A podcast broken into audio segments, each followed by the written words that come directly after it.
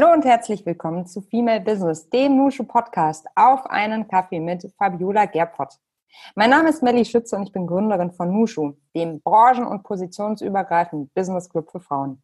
Im Nushu Podcast interviewe ich unsere Member und andere inspirierende Persönlichkeiten aus Wirtschaft, Politik und Medien. Ich freue mich total, heute eine weitere Episode des Nushu Podcasts mit dir zu teilen. Mein heutiger Gast ist Fabiola Gerpott. Gerade in Krisenzeiten besteht bei MitarbeiterInnen ein erhöhtes Bedürfnis nach Führung. Die Aufgabe des Chefs bzw. der Chefin ist jetzt, die Richtung vorzugeben.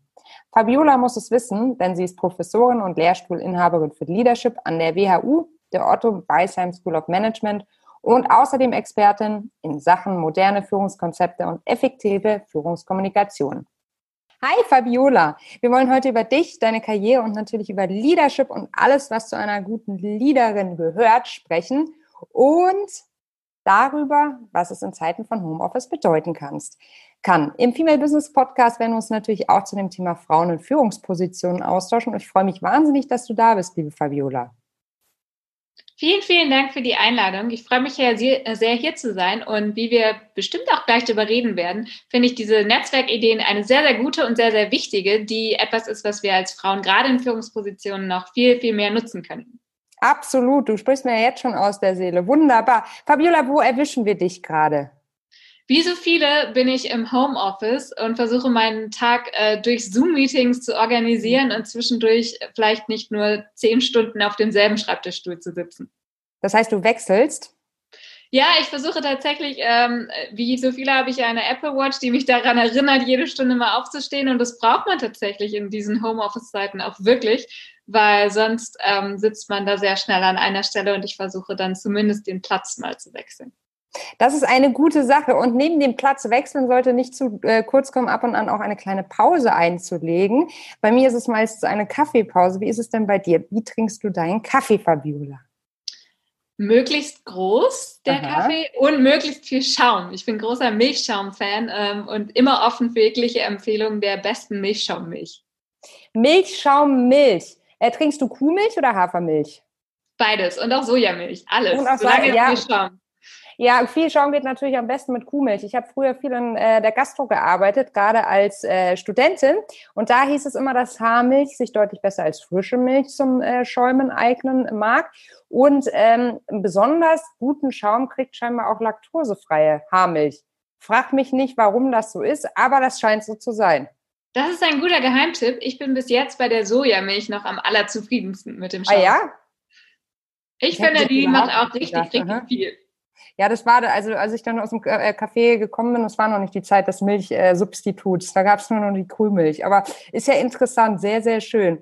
Fabiola, ähm, wo startete oder wie startete dein Tag heute Morgen? Hast du eine ganz klassische Routine?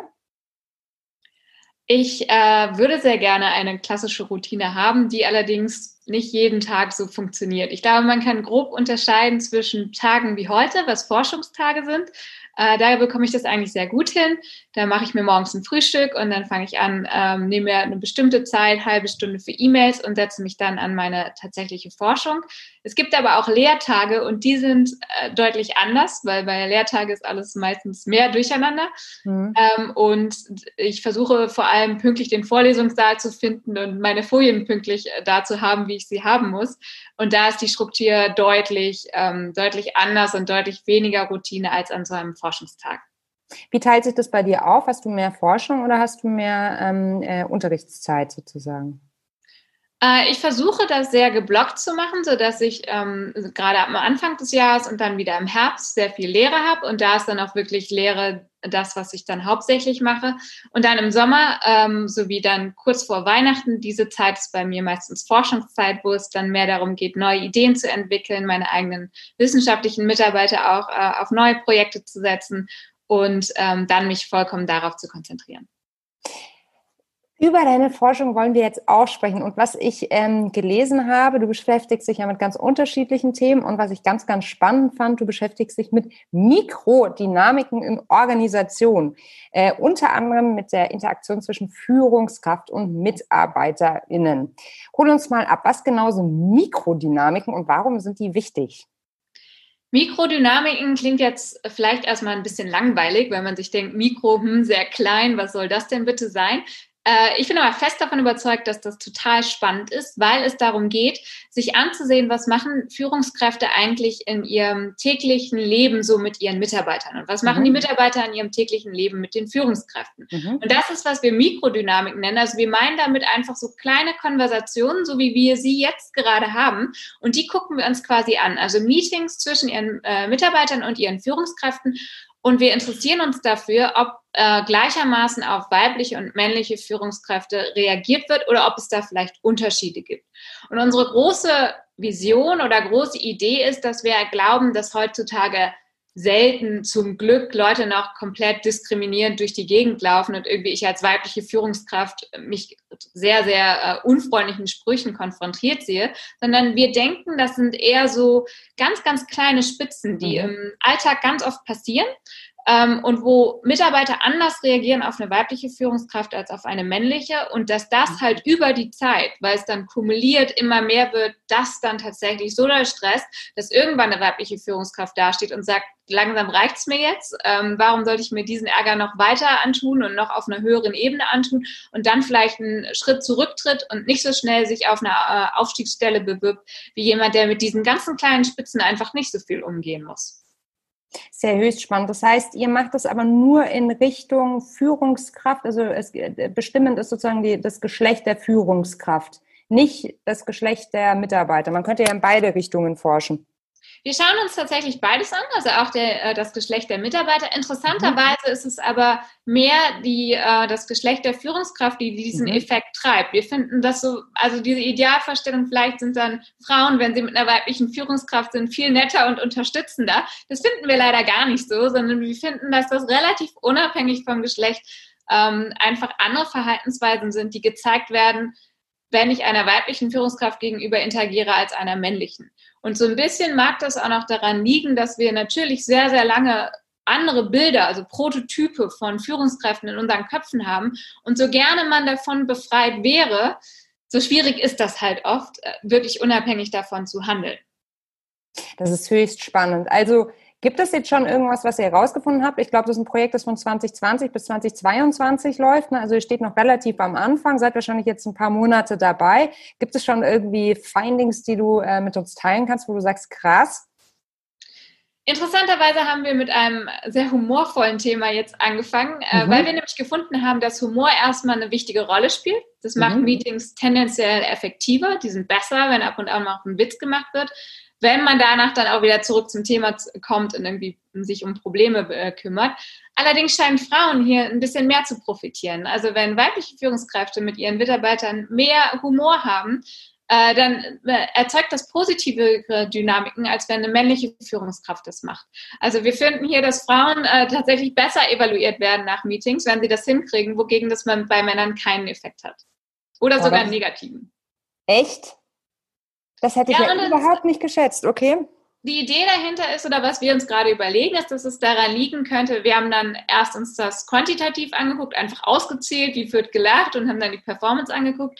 Und dann haben wir uns das Ganze nochmal qualitativ angeguckt. Ähm, und die Idee ist so ein bisschen, dass wir finden, dass die weiblichen Führungskräfte tatsächlich besser auf Humor eingehen. Also ganz oft mhm. nehmen sie das dann auf, bringen das irgendwie ein, dadurch fühlt sich der Mitarbeiter abgeholt und das Meeting wird irgendwie besser dadurch. Wogegen mhm. ähm, wir bei männlichen Führungskräften diese Dynamiken etwas seltener sehen. Das sind noch mhm. ganz anfängliche Befunde, äh, aber wir freuen uns da auch über jeden, der teilnehmen möchte, weil das funktioniert nämlich so, dass man so ein Meeting, wie wir gerade haben, einfach, äh, was man irgendwie über Zoom führt oder über Skype führt, ein ganz normales Meeting aufnimmt, an uns schickt. Äh, wir analysieren das und man bekommt dann die Auswertung und wir nutzen es für die Forschung, aber die Führungskraft oder der Mitarbeiter kann es für sich selber nutzen, um sich selber damit weiterzuentwickeln. Was werdet ihr in Zukunft noch äh, für, für Bereiche da genauer anschauen? Also wenn ihr jetzt sozusagen clustert nach Humor, wenn du sagst, diese kleinen Spitzen, geht es in Richtung Kritik auch oder wie genau geht man dann da vor? Ja, wir kodieren quasi alles, was gesagt wird. Humor mhm. war jetzt das, was eine meiner Mitarbeiterinnen besonders interessiert hat. Die zwei weiteren Punkte, die danach noch kommen werden, ist äh, Problemlösungsverhalten. Mhm. Also was passiert, wenn wir in einem Meeting jetzt irgendwie zusammen versuchen, ein Problem zu lösen? Passiert dann gerade sowas wie Kritik oder der Mitarbeiter macht es nicht so schnell oder fragt noch dreimal nach, äh, passiert das öfter. Und das dritte Verhalten, was wir uns ansehen wollen, ist ähm, Anweisungen geben, also wo die mhm. Führungskraft ganz klar die Rolle hat, zu sagen, wir müssen jetzt irgendwas machen, irgendwas muss bis nächste Woche getan werden. Wie wird darauf reagiert? Mhm. Also Nuschus, alle, die mitmachen wollen, nehmt ein Meeting auf und schickt es an Fabiola und unterstützt sie in ihrer Forschung. Das unterstützt uns dann wieder, in unserem Thema mehr Frauen in Führung zu bringen. Vielleicht, vielleicht auch nicht. Und ansonsten verlinken wir euch nochmal ein paar Flachwitze nebenan. Dann habt ihr auch immer was zu lachen. Das wäre ja jetzt eigentlich die vor vorübergehende ähm, Ratio, zu sagen, okay, mehr Witze machen, mehr lustig sein, ähm, wenn man sich natürlich danach fühlt. Wahrscheinlich funktioniert das auch nur, wenn man authentisch ist, äh, sonst geht's nach hinten los. Aber äh, das ist doch schon mal ein guter Tipp. Öfter mal lachen. Auf jeden Fall. Wenn man, solange man danach wieder irgendwie aufs Meeting-Thema zurückkommt, kann das nur helfen. Ja, das ist dann manchmal ein bisschen schwierig, ne? Aber wenn es gerade so witzig ist, dann ja. Aber wir Frauen sind ja auch gerne effizient, also von daher ist das doch ein leichtes für uns. Hm, Fabiola, wie seid ihr denn auf diese Idee zu der Forschung gekommen? Also das ist ja Mikrodynamik, wie gesagt, habe ich noch nie gehört davor. Äh, ganz, ganz spannend. Was war der Auslöser für dich, zu sagen, da willst du forschen, da willst du genauer hinschauen? Die große Idee, die dahinter steht, ist so ein bisschen diese Vision zu haben, ähm, zu verstehen, warum Frauen immer noch weniger in Führungspositionen sind, aber nicht aus so einer Schwächenposition heraus, mhm. sondern eher aus der Idee heraus, mit Vorurteilen aufzuräumen und auch zu mhm. sagen, was sind denn institutionelle Probleme, was sind Probleme, die vielleicht in Strukturen liegen und nicht immer dieses, das Problem liegt in der Frau, wir müssen die nur jetzt in ein Training schicken und dann wird das Problem behoben sein, äh, weil das jegliche Datenlage dagegen liegt. Also diese große Idee, in welche Richtung kann man gucken, ähm, wo man mit Vorurteilen nochmal aufräumen müsste. Ein großes Feld, wo das zum Beispiel vorher schon passiert ist und was mich auch sehr inspiriert ist, ist diese Idee der ähm, dass man so eine Stutenbissigkeit hat. Und es wird ganz oft auch von Managern immer gesagt, ja, aber dann befördern wir einen und dann können wir da keine andere mehr hin befördern, weil dann will die ja keinen neben sich haben.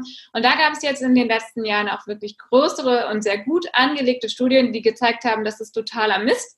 Wenn ich da eine hinbefördere, dann ist es mit sehr, sehr viel höherer Wahrscheinlichkeit auch so, dass die weitere Frauen um sich herum dahin holt.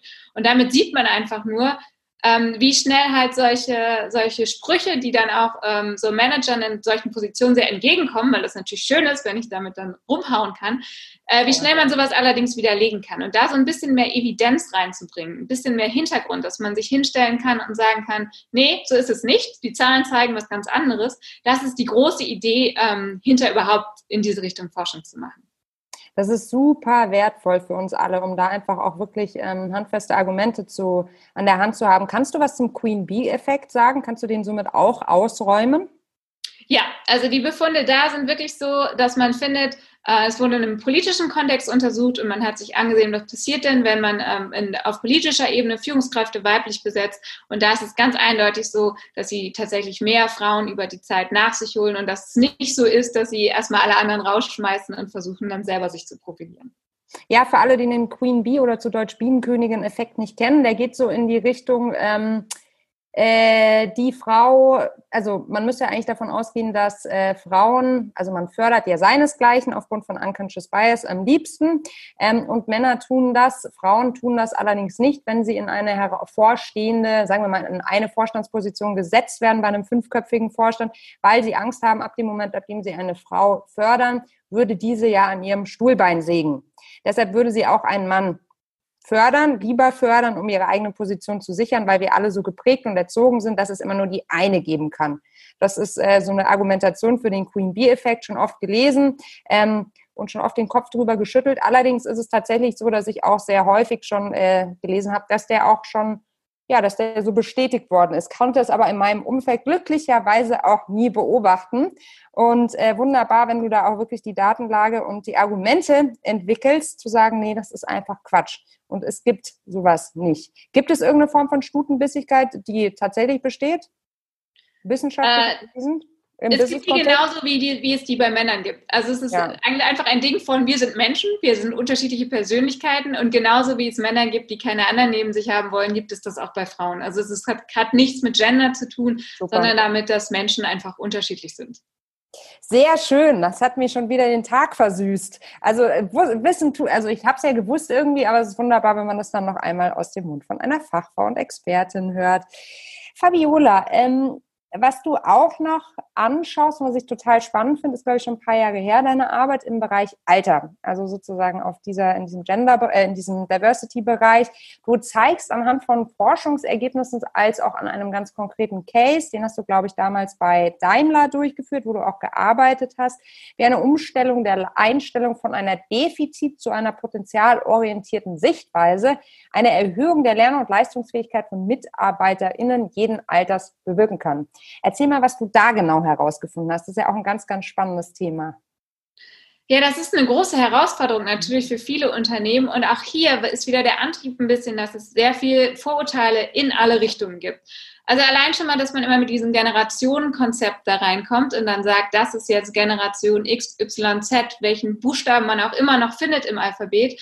Äh, und die sind so und so. Auch hier wieder, das ist, wenn man sich das forschungstechnisch mal systematisch anschaut, überhaupt nicht belegt. Das sind tendenziell nur Alterseffekte. Das hat nichts mit irgendeiner Generation zu tun. Mhm. Und auch hier war die Idee zu sagen, ähm, bevor wir jetzt einfach immer mit solchen Stereotypen kommen, schauen wir uns mal an, wie das denn ähm, ist, wenn man ein bisschen neutraler auf diese ganze Sache zugeht. Mhm. Und damit haben wir uns überlegt, dass wir ein Training entwickeln wollen. Bei Daimler war das damals, was eben dieses, ähm, diese Idee hat, Stärken zu fördern, jeder Generation und aufzuhören, diese so aufeinander immer miteinander kämpfen zu lassen. Mhm. Und äh, was wir da, was sie da hatten oder schon, was ich mir in der Forschung auch angesehen haben, war ein Ausbildungsprogramm, in dem Mitarbeiter, die vorher, die so 40 bis 45 waren, vorher am Band gearbeitet haben, nochmal sich aus haben in einer Berufsausbildung gesetzt. Mit den 16 bis 18-Jährigen sind zur Berufsschule gegangen, haben sich zum Werkzeugmacher ausbilden lassen.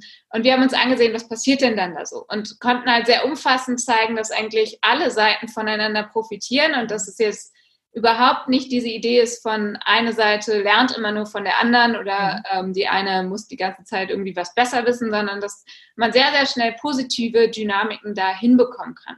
Mhm. Was man allerdings auch sieht, ist, ähm, viele Unternehmen führen ja Diversity ein oder machen dann irgendwie eine tolle Kampagne zu Diversity nur so für den Sinn an sich, weil man will halt auch diverse sein ähm, und dass das nicht so gut funktioniert. Also man muss das schon ein bisschen aktiv managen. Einfach fünf Leute, die divers sind, in einen Raum zu werfen und dann zu hoffen, dass sie ganz toll zusammenarbeiten werden, das ist eine Idealvorstellung, die funktioniert nicht. Also da muss man sich dann schon auch ein bisschen mit Teambuilding und einer Zeit am Anfang, in der man dem Team irgendwie Ideen an die Idee gibt, wie sie sich jetzt finden als Team, äh, auch mit zur Verfügung stellen, damit das Ganze eben auch wirklich in höherer Leistung äh, endet und nicht darin, dass am Ende keiner mehr mit niemandem redet und man nur Konflikte hat.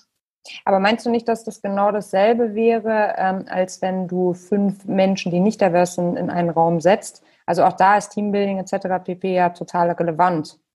Auf jeden Fall. Aber hier haben wir den Vorteil, wenn wir Leute, die nicht divers sind, in einen Raum setzen, dass wir diesen Similarity Attraction Effekt haben. Also die Leute ja. fühlen sich tendenziell wie auf einer Party auch. Wenn man Wohler. in einer Gruppe steht, wo man die anderen nett findet, dann hat man sofort ein Gesprächsthema mhm. und man kann tendenziell sehr, schnell loslegen.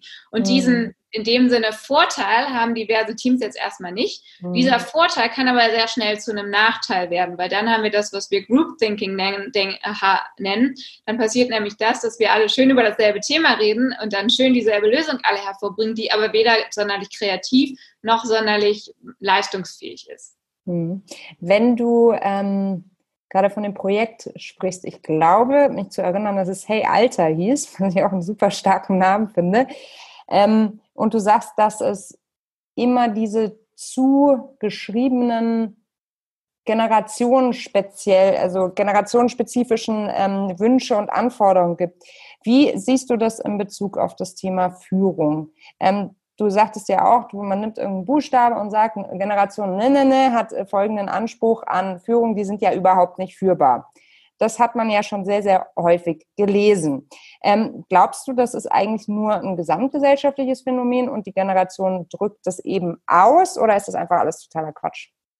Das ist eine sehr interessante Frage, weil man das natürlich auch gerade in Interviews, in Zeitungen und so weiter viel liest, dass äh, mhm. Work-Life-Balance wichtiger wird. Man möchte mehr ähm, auch den Purpose dahinter haben. Es soll irgendwie um soziale Ideen gehen, nicht nur um äh, wirtschaftliches Wachstum. Äh, und das ist natürlich ein Trend, den man sieht. Ich werde allerdings bei dir, dass ich es etwas verwegen fände, zu sagen, das sind nur die Jungen und der Rest der Gesellschaft interessiert sich dafür irgendwie jetzt nicht so doll, sondern das ist schon ein gesellschaftlicher Trend. Mhm. Und da darf man jetzt auch nicht irgendwie sagen, ältere Leute äh, interessieren sich dafür nicht, man muss sich nur angucken, wer die Elektrofahrräder im Moment gerade sehr stark kauft. Das sind nicht die Jüngeren, sondern das Stimmt. ist eine andere Generation. Mhm. Also ich glaube und hoffe auch, dass wir da einen gesamtgesellschaftlichen Wandel sehen. Und das ist im Thema Führung ganz genauso. Also irgendwie älteren Mitarbeitern zu unterstellen, sie müssten ja immer, oder älteren Führungskräften, sie wollen ja immer nur autoritär führen und was anderes äh, nervt sie dann mit den jungen Mitarbeitern, geht oft komplett an der Realität vorbei. Also ich glaube, wir würden in allen Bereichen sehr viel gewinnen, wenn wir aufhören würden, immer mit so Allgemeinplätzen um die Ecke zu kommen und anstatt dessen uns mal wieder ein bisschen daran erinnern, dass wir hier mit Individuen arbeiten, die sehr unterschiedlich sind, aber das sind sie, weil sie Individuen sind und nicht, weil sie irgendwie jung, alt, Frau, Mann, sonst irgendwas sind. Mhm, mhm. Ja, gegen das Schubladendenken ähm, kann man nur ankämpfen, indem man es immer wieder thematisiert ne? und auch klar macht, was wir für Möglichkeiten hätten, wenn wir da einfach auch ein bisschen ja offener denken würden in vielen Bereichen. Ich habe was gelesen, auch zum Thema Schublade. Ähm, es war auf einem Blog. Die fachliche Qualifikation ähm, macht nur noch 20 Prozent des Unternehmenserfolgs äh, Erfolges aus. Die anderen 80 Prozent hängen von den Leadership-Qualitäten der Führungskräfte ab. Statt austauschbaren Fachkompetenz sind es vor allem die Kreativität, die Ideen und die Identifikation der beteiligten Menschen, die ein Unternehmen wachsen und so langfristig am Markt überleben lassen. Dies gilt für alle Unternehmensgröße vom Konzern, genauso wie für den Mittelstand als auch für das Startup. Was hältst du denn von dieser These? Würdest du da mitgehen? Ja, natürlich. Als äh, Professorin für Leadership bin ich immer dafür, dass wir Leadership sehr wichtig finden. Ja. Allerdings äh, finde ich die Aussage deswegen vor allem interessant, weil sie ja auf diese 20% Fachkompetenz hinweist. Und jetzt schauen wir uns mal an, wen wir als Führungskraft so auswählen. Mhm. Tendenziell wählen wir die Leute aus, die irgendwie als Fachkraft ganz gute Sachen gemacht haben. Deswegen müssen sie aufsteigen, was logischerweise bedeutet, wir geben ihnen jetzt eine Führungsrolle. Mhm. Das heißt, jemand wird Führungskraft für seine Fachkenntnis, jetzt soll er aber auf einmal die anderen 80 Prozent, die eigentlich seine Fähigkeit jetzt ausmachen sollen, können. Und da kommt dann oft der große Gap zwischen dem, was wir von der Führungskraft erhoffen und was dann tatsächlich auch passiert. Weil gerade die, neben diesen Punkten, die du genannt hast, ist ja zum Beispiel auch Charisma etwas. Das kann man theoretisch lernen. Viele bringen ja, kann man. Doch, die Forschung da ist da relativ ähm, klar, dass man das in Trainings gut, gut entwickeln kann. Ähm, aber wow. wir bringen es selten bei. Mhm. Das habe ich gedacht zum Beispiel, ja Wahnsinn, eben, das war mir nicht klar, dass man Charisma erlernen kann. Ich dachte immer, das sei was, das hat man oder das hat man nicht.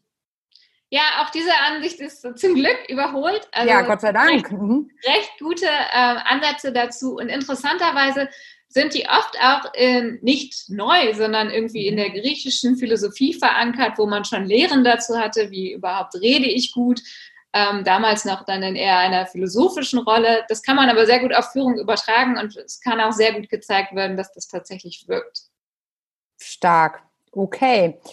Ähm, wenn du jetzt sagst, so dieses Thema Leadership ist einem Wandel unterzogen, dann ähm, fällt dir auf, dass ähm, das Thema mit einer Menge Buzzwords ausgestattet immer mehr in den Fokus rückt.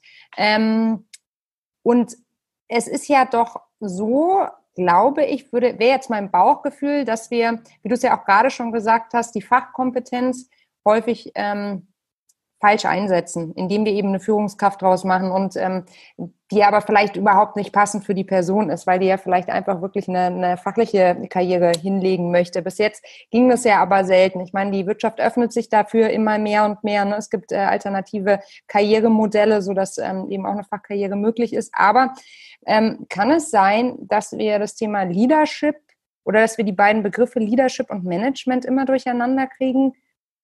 Umgangssprachlich sozusagen und es noch gleichsetzen? Absolut. Und die Diskussion ist ja auch schon sehr lange, wird die geführt, mhm. dass der Manager ähm, eher diese, diese sehr task-oriented, also aufgabenorientierte, wirklich organisatorische Rolle hat, wogegen Leadership sich um diese People-Menschen-Komponente kümmern soll. Und das wird sehr oft gleichbesetzt. Ähm, mhm. auch, in der, auch wenn man so liest, dann wird Manager und Führungskraft sehr oft als dasselbe gesehen wobei das originär absolut was total Unterschiedliches ist. Mhm. Aber hat Leadership auch was mit Macht zu tun oder gar nicht? Äh, also die Definition von Leadership ist, Leadership ist Social Influence, also in der Lage zu sein, andere zu beeinflussen. Und das kann man natürlich versuchen, über formelle Macht durchzusetzen, mhm. zeigt sich aber, dass das recht erfolglos ist. Also da kann man natürlich Mitarbeiter nur sehr bedingt zwingen, Dinge zu tun. Mhm. Und die eigentliche Stärke besteht tatsächlich in der informellen äh, Macht, die man nicht über seine Position bekommt. Und die müssen sich Führungskräfte hart erarbeiten. Und das kann man in einer formellen Rolle tun, aber das sieht man ja auch sehr oft, wie viele Leute informell führen und oft stärker führen als die eigentliche Führungskraft.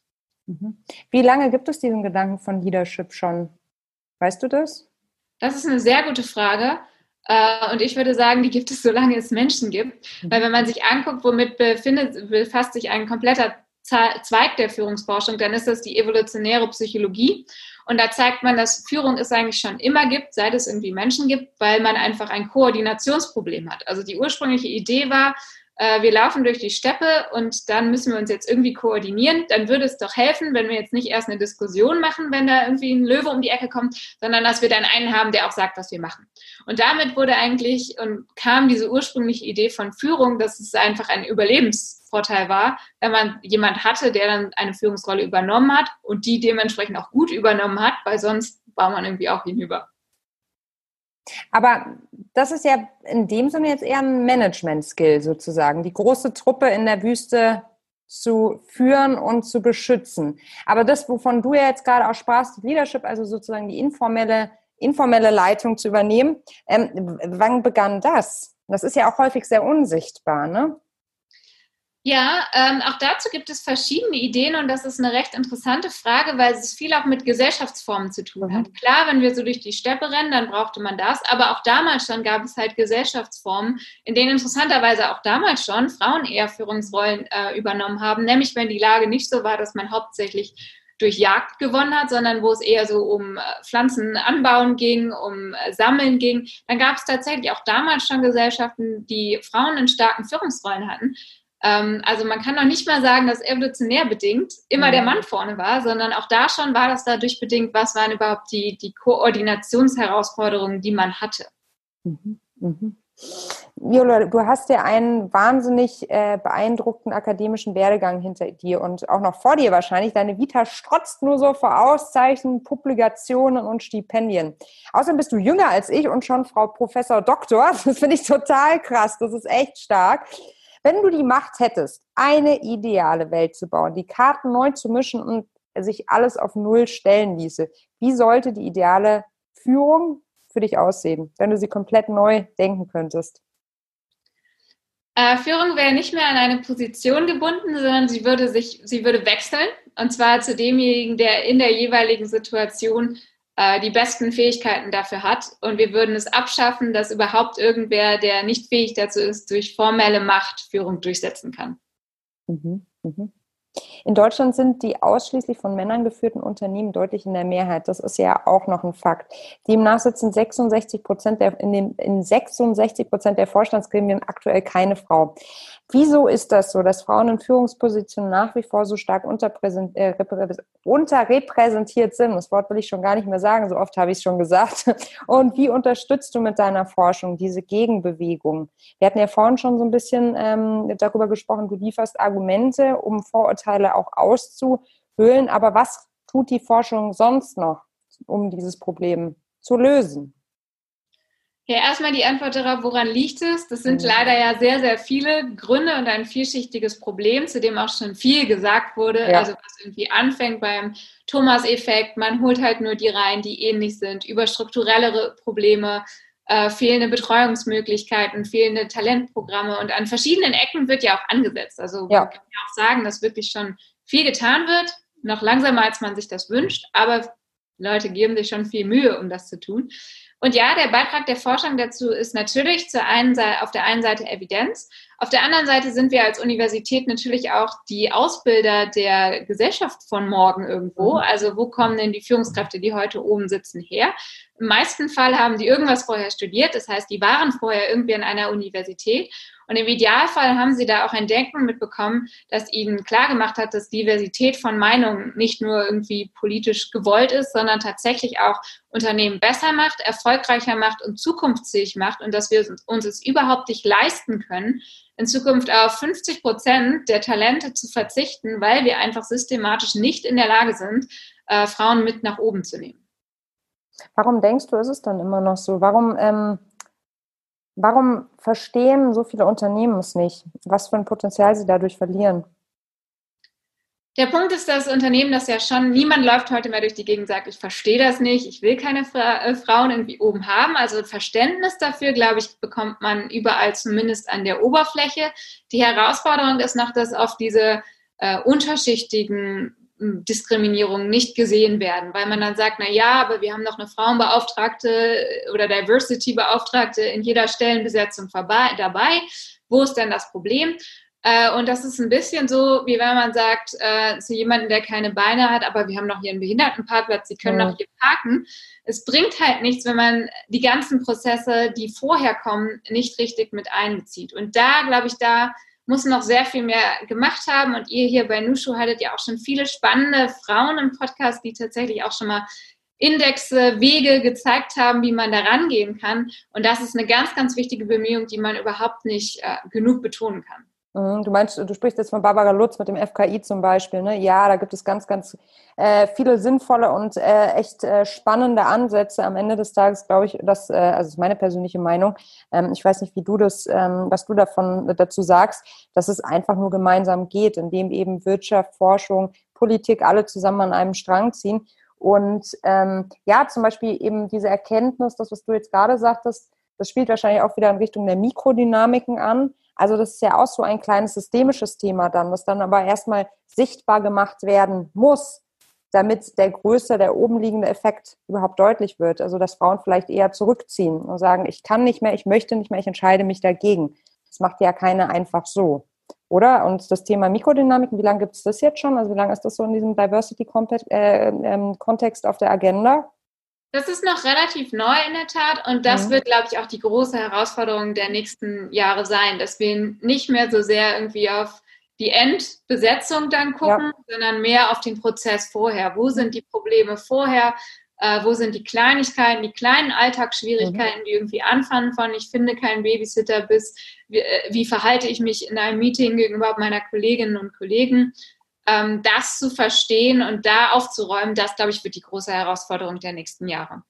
Und die wahre Entlastung, glaube ich auch, weil die offensichtlichen Dinge wie jetzt die Kinderbetreuung, die hat jede Frau auf der Agenda und weiß, dass es ein Stolperstein sein kann, Schrägstrich wird, mit großer Wahrscheinlichkeit in der Karriereplanung. Aber wirklich so diese, den kleinen Gegenwind, den man sich vielleicht auch gar nicht so erklären kann, der aber einen trotzdem wirklich ans Limit bringt, zusätzlich zu all den fachlichen und ähm, ja, äh, fachlichen Herausforderungen des Jobs ähm, da wirklich Licht ins Dunkle zu bringen, ganz, ganz spannender Ansatz. Du hast neben deiner Forschung auch noch ein Buch geschrieben. Und zwar mit einem Kollegen zusammen, äh, mit dem Titel Der Positiveffekt mit einer Umstellung der Einstellung, das Management revolutionieren. Erzähl uns, was versteht man unter dem Positiveffekt? Geht es so in Richtung ähm, des Projektes Hey Alter von Daimler oder ähm, wie revolutioniert das Management?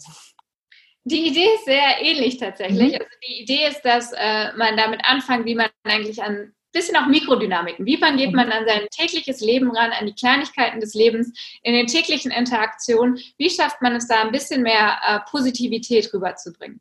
Und damit ist nicht gemeint, dass ich jetzt irgendwie immer durch die Welt laufe und alles positiv anmale und einfach nur positiv denken muss und dann wird, wird schon alles gut werden, mhm. sondern man erkennt natürlich an, dass jeder, jeden, jeden Tag sehr, sehr viele Dinge erlebt, die nerven, die nicht schön sind, über die man sich sehr doll ärgern kann. Aber dass man es schafft, grundsätzlich Strategien zu haben, sich selbst dann auch ernst zu nehmen, für sich selbst zu sorgen und sich selbst dann auch irgendwie wieder auf positiv zu polen, äh, was nicht nur für die Umwelt drumherum netter ist, sondern tatsächlich auch nachgewiesenermaßen einfach für die eigene Gesundheit wichtig ist, dass man da Kompetenzen entwickelt für sich selbst. Das klingt total spannend. Hättest du Lust, das mal vorzustellen bei einem Nushu-Event, das Buch? Auf jeden Fall, sehr gerne. Sehr schön, weil ich meine, so dieser ganze Positivtrend, den kann man ja auch negativ sehen, also den Positivtrend aller Instagram und wir ähm, tun so, als wäre immer alles total ähm, tutubene, ähm, was ja auch nicht das Ziel sein kann. Und deshalb ist es total spannend, wie ich finde, da nochmal einen anderen Blick auf dieses ganze positive Denken zu bekommen, ohne direkt ähm, ja, Shishi draus zu machen.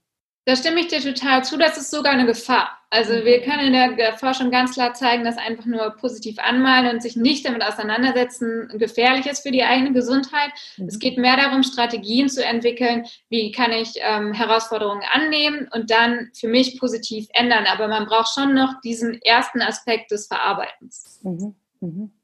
Natürlich müssen wir auch noch mal über Covid-19 bzw. die Corona-Krise sprechen. Als Expertin für Leadership natürlich die große Frage an dich. Ist Corona eine Chance für Unternehmen, die Arbeitsweise wirklich neu zu strukturieren und intensiver auf die Bedürfnisse der MitarbeiterInnen einzugehen oder war das nur eine Phase und es wird sich gar nichts ändern?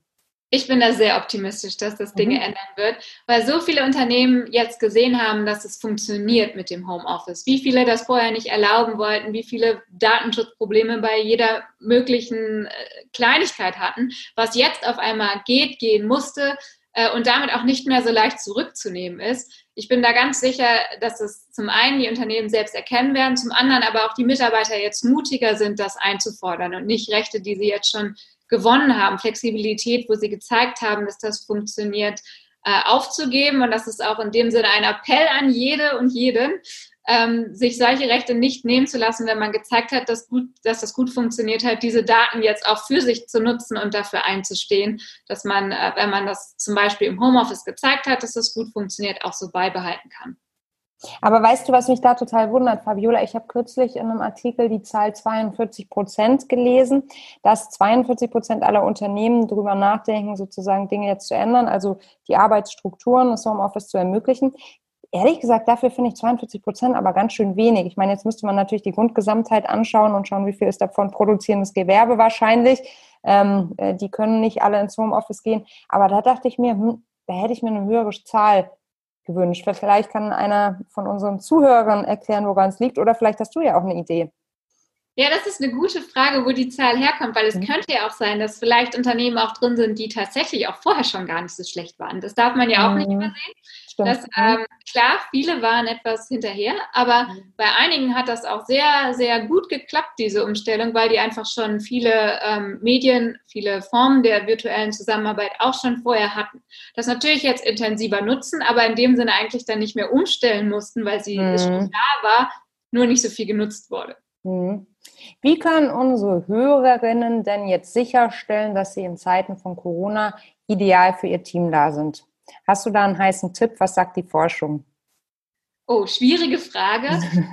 ähm, was man allerdings als Führungskraft auf jeden Fall sich immer wieder in den Kopf rufen sollte, ist, dass eigentlich Menschen drei Grundbedürfnisse haben. Und die muss man natürlich im Kopf behalten, wenn man jetzt versucht, auch über die Entfernung virtuell Menschen zu führen. Und das erste ist, ähm, Menschen haben ein Bedürfnis nach Autonomie. Also man hat ja absurderweise gesehen, dass gerade so Überwachungssoftware äh, tatsächlich im Verkauf stark angestiegen ist, seit es Corona gibt. Das ist, was man so aus Führungsforschungssicht sagen kann, ungefähr das Dümmste, was man machen kann. Mhm. Also ähm, Autonomie, die jetzt einfach eigentlich schon natürlicherweise gegeben ist, auch weiterzugeben äh, und da nicht permanent nachzufragen und permanent irgendwie kleinschrittige Anweisungen zu geben. Das ist der erste, äh, erste wichtige Punkt. Auf der anderen Seite heißt Autonomie aber auch nicht, dass ich mich jetzt Führungskraft zwei Wochen nicht melde und hoffe, dass der Mitarbeiter äh, schon irgendwas macht. Da kommt nämlich das zweite Grundbedürfnis rein und das ist das Grundbedürfnis nach Kompetenz. Jeder möchte mhm. sich irgendwie in seinem Job kompetent fühlen und dazu gehört auch, dass ich nicht zwei Wochen irgendwas als Mitarbeiter mache und dann irgendwann mal eine Rückmeldung bekomme, sondern dass ich regelmäßig eine Idee davon habe, wie ich eigentlich mit meiner Arbeit dastehe. Das kann teilweise durch die Arbeit selber kommen, weil ich einfach selber merke, das Projekt, was ich oder die Aufgabe, die ich gerade gemacht habe, habe ich gut gemacht. Aber oft muss das eben auch durch die Führungskraft kommen. Aber der zweite Punkt, daran denken, dass der Mitarbeiter jetzt zu Hause sitzt und vielleicht ein bisschen weniger dieses Kompetenzerleben hat als sonst. Äh, und dass man das als Führungskraft mitdenkt, das ist auf jeden Fall der zweite wichtige Punkt. Und der dritte Punkt, der dritte, äh, das dritte Grundbedürfnis, das Menschen haben, ist, sie wollen ähm, sich mit anderen verbunden fühlen. Relationship mhm. heißt das. Und das natürlich ist schwieriger in der Online-Welt. Viele haben sich dann interessante Dinge überlegt, machen irgendwie virtuelle Afterwork-Drinks oder ähm, haben so einen Coffee-Raum, der dann den ganzen Tag offen ist und man kann sich da einfach einwählen als Mitarbeiter und gucken, ob wer anders auch da gerade Kaffee trinken will. Gibt es kreative Lösungen, aber ich glaube, das darf man nicht vergessen, weil äh, das die große Gefahr von so Online-Meetings ist, ist, dass dieser kleine Chit-Chat, dieser mhm. kleine Smalltalk viel schneller wegfällt. Man macht das irgendwie am Anfang eine Minute, dann geht es nur noch ums Thema und dann wird aufgelegt. Mhm. Äh, und dass man das aber beibehält und dafür neue Wege findet, das ist der dritte und sehr wichtige Punkt, den Führungskräfte jetzt nicht vergessen dürfen. Das kommt alles wie aus der Pistole geschossen bei dir, Fabiola. Jetzt würde mich natürlich eine Sache ähm, äh, sehr interessieren, das ist so eine bisschen gemeine Frage. Nachdem du dich jetzt so gut damit auskennst, wie man es machen sollte, wie würdest du dich denn selbst als Führungskraft einschätzen? Immer wieder kalibrierend auf jeden Fall. Die Führungskraft versucht man, es ist ein bisschen Trial and Error. Manchmal funktioniert es, manchmal funktioniert es nicht. Ich glaube, was einfach äh, wichtig ist und was ich doch auch viel mache als Führungskraft, ähm, ist, sich von unten führen zu lassen. Man hat als Führungskraft viele Schwächen und Mitarbeiter können das oft besser und da dann auch äh, die Stärke haben, das einzugestehen und sich da Führungsraum von unten geben zu lassen, äh, finde ich ganz wichtig. Ja, und ich meine, diese, es gibt ja so viele Situationen, die stehen wahrscheinlich immer noch kein, in keinem Lehrbuch und werden da auch nie Eingang finden, einfach weil wir Menschen sind und jede Situation ja auch neu auftreten kann und jede Konstellation auch. Ne? Und es wäre manchmal so schlau, einfach ein Buch zu haben und zu sagen, hm, was mache ich jetzt in folgender Situation? Ich schlage einmal in meiner, in meiner Leadership-Fibel nach. Aber da, da wird es wohl wahrscheinlich nie eine Lösung für geben. Und das heißt dann auch in diesem Kontext, lebenslanges Lernen ist das Thema und Feedback einholen. Ne? Zum Glück ja, weil das heißt auch, dass Führungskräfte nicht so schnell durch eine AI ersetzt werden, sondern dass wir tatsächlich Stimmt. am Ende vom Tag immer noch Menschen brauchen, die mit anderen Menschen zusammenarbeiten wollen. Stimmt, das ist eine totale Entlastung. Da hast du sehr, sehr recht. Fabiola, meine Lieblingsabschlussfrage. Bist du Feministin und falls ja, wie definierst du Feminismus für dich? Oh, das ist eine schwierige Frage, eine sehr große Frage fürs ja. Ende. Ähm, es gibt dieses Buch, ich glaube, es heißt irgendwie sowas wie Why We All Should Be Feminist. Mhm. Irgendwie so in die Richtung ja. geht das. Verlinken ähm, wir euch. Mhm. Und das hab, da habe ich mal ein bisschen reingelesen und da ist die Definition ja eigentlich, dass es darum geht, alle Menschen mehr oder weniger gleich zu behandeln. Also als Feministin stehe ich nicht nur dafür da, irgendwie mich jetzt besonders für Frauenrechte einzurechnen, sondern mein Ziel ist eigentlich, dass einfach alle gleichermaßen die gleichen Rechte haben und mit dieser Definition, finde ich, kann ich mich sehr, sehr identifizieren und würde auf jeden Fall sagen, ja, das bin ich. Das freut mich sehr und mich freut auch sehr, dass du uns mit deiner Forschung den Weg ebnest, Argumente an die Hand lieferst und wir auch darüber, ja, über deine Forschung auch wieder neue Dinge über uns selbst erfahren, wie zum Beispiel die Mikrodynamiken. Und ich werde das auf jeden Fall in den nächsten Jahren weiterhin sehr interessiert verfolgen, was du so, ähm, ja, was du so herausfindest, liebe Fabiola. Ich danke dir sehr für deine Zeit und dass du unserer Einladung gefolgt bist. Und äh, ja, schick dir ganz, ganz liebe äh, Grüße. Danke dir für deine Zeit. Vielen, vielen Dank auch nochmal für die Einladung und vielleicht noch ein abschließendes Wort an die Idee des Nushu-Netzwerkes, denn auch yes. hier sagt die Forschung ganz eindeutig, etwas Klügeres kann man nicht machen, als sein Netzwerk mit vielen, vielen starken Frauen auszubauen, sich gegenseitig zu stärken und damit inspirieren zu lassen. Das ist wunderbar. Ein schönes Schlusswort hätte ich mir nicht wünschen können. Ich danke dir. Danke. Das war der Nushu Podcast mit Fabiola Gerpott. Wenn dir unser Gespräch gefallen und dich inspiriert hast, dann freue ich mich extrem, wenn du diesen Podcast abonnierst, uns eine 5-Sterne-Bewertung hinterlässt und den Podcast mit deinem Netzwerk teilst natürlich. Du kennst weitere spannende Persönlichkeiten, die im Nushu Podcast unbedingt zu Wort kommen sollten? Dann schick uns eine Mail an podcast.teamnushu.de. Ich bin auf deine Vorschläge und dein Feedback sehr gespannt und freue mich drauf. Ich bin Melly von Nushu und wenn auch du für mehr Weiblichkeit in der Wirtschaft stehen möchtest, schau jetzt auf unserer Website www.teamnushu.de, bei LinkedIn unter Nushu Female Business oder bei Insta unter Team Nushu vorbei und vereinbare ein virtuelles Treffen mit uns, das weltberühmte Kaffee Date. Ich freue mich total darauf, dich kennenzulernen.